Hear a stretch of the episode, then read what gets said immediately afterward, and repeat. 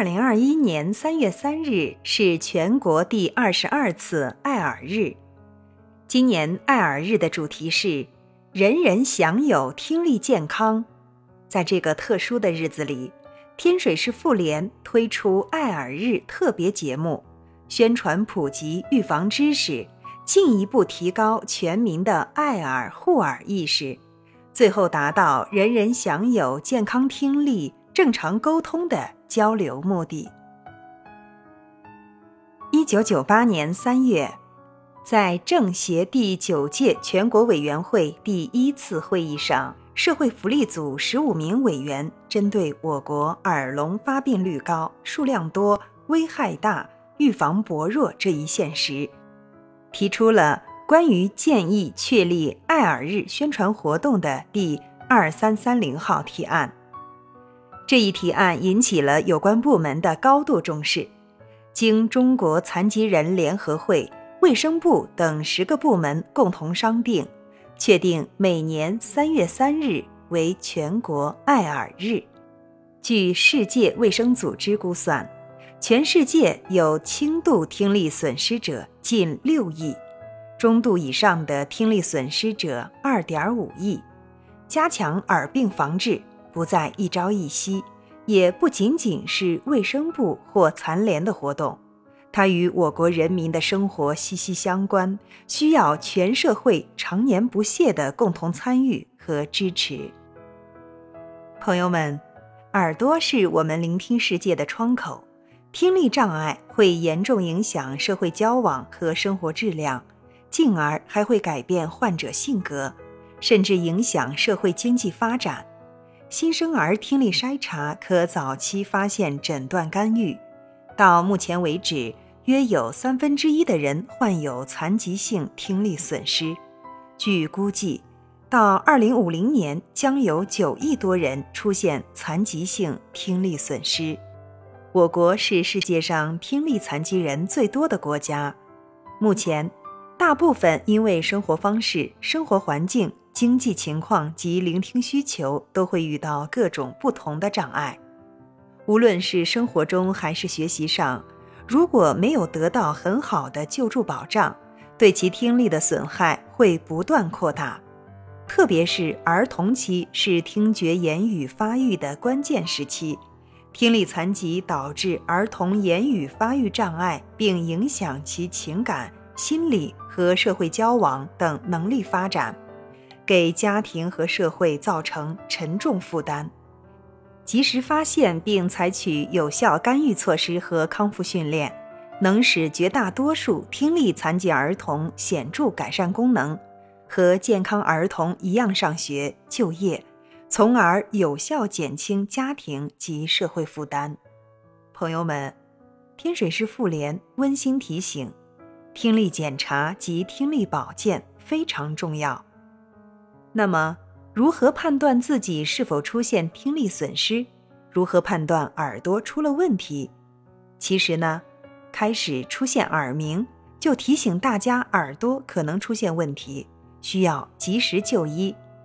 还有一种情况多被身边人注意到，比如说话总打岔，甚至看视频或者听音乐时需要把音量调到很大。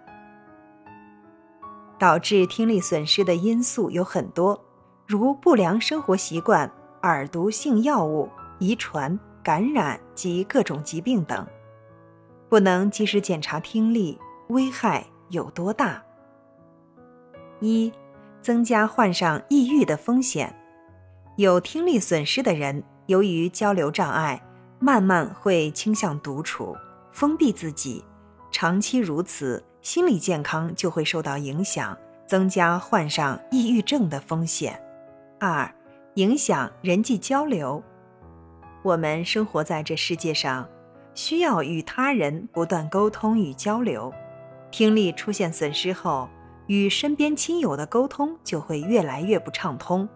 当您有听力损失时，家人与您沟通就会有困难。如果不及时发现听力损失，对于身边的同事和朋友来说，他们经常会因为你感到受挫或苦恼。比如，您可能会经常误解他们说话的内容，还会经常指责他人。同样，他们也会感觉您注意力分散，对事情漠不关心。长此以往，就会影响您的人际关系。三，容易患上痴呆。有研究显示，患有听力损失的老年人比听力正常的老年人更容易患痴呆。有听力损失的老年人不愿意与社会沟通，导致大脑处理信息和认知能力的功能性退化，辨识和理解声音很困难。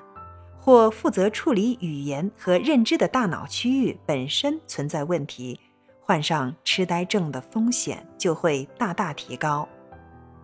四，对职业发展影响很大。如果谈话中错过同事、客户的重要信息，轻易误解别人的意思，长此以往，工作能力和职业发展会遭遇严重挑战。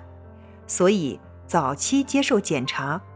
并尽早进行相应干预，大多数患者完全可以重回正常工作轨道。五、儿童听力损失影响孩子一生，语言发育和基础教育都在儿童阶段，没有良好的听力作为基础，孩子的言语能力就无法正常发展。严重的听力损失还会造成我们常说的十聋九哑。而没有良好的听力作为基础，孩子的学习也会面临巨大挑战，无法跟上正常学习进度，甚至不得不接受特殊教育。在孩子的成长过程中，都将面临各种特殊压力，所以听力损失会影响孩子一生的幸福。如何保护听力免受损伤呢？首先要养成良好的生活习惯，避免熬夜，尽量少去噪音大的地方，如 KTV、舞厅等。年轻人不要长时间佩戴耳机，避免在嘈杂环境中使用耳机。其次，女性在怀孕期间应预防感染。第三，减少不正确的挖耳次数或避免挖耳。因稍有不慎，就可能会引起耳道或者鼓膜损伤，引起耳道炎、鼓膜炎，进而影响听力。最后，老年人应积极治疗高血压、高血脂、糖尿病等慢性病，预防老年性耳聋，慎用耳毒性药物。朋友们，重视听力残疾预防，关爱生命健康。听见未来，从预防开始，从你我做起。今天的节目到这里就结束了，感谢您的聆听，我们下期节目再见。